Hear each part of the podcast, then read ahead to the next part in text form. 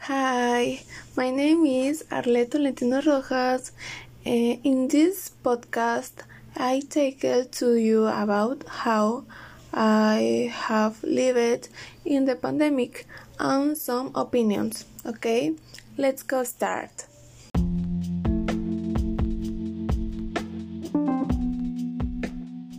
My opinion about the pandemic First of all, I can say that and my community people talk it lately and first but then it was a little stronger signs. There were many infected and they took more seriousness and the necessary measures and as from my relative well.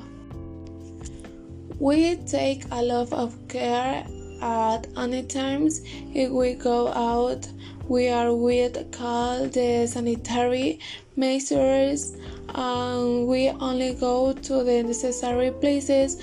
And of course that since the care is cooperating. I will that they contribute to get out of the clay. And well signs we could not go on the street and before what helped me to become was watching movies, living with my parents. I exercise homework, but I can say that I have been a little overwhelmed, even anguished and stressed at the dawn that we no longer life as before it this pandemic here that with more chemicals medicine since the doctor have more priority to that and well in my opinion about the covid vaccine.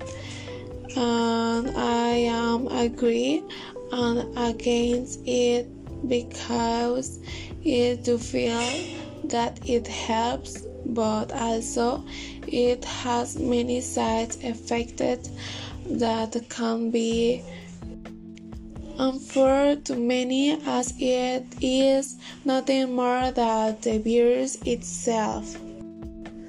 Thanks for listening to podcast.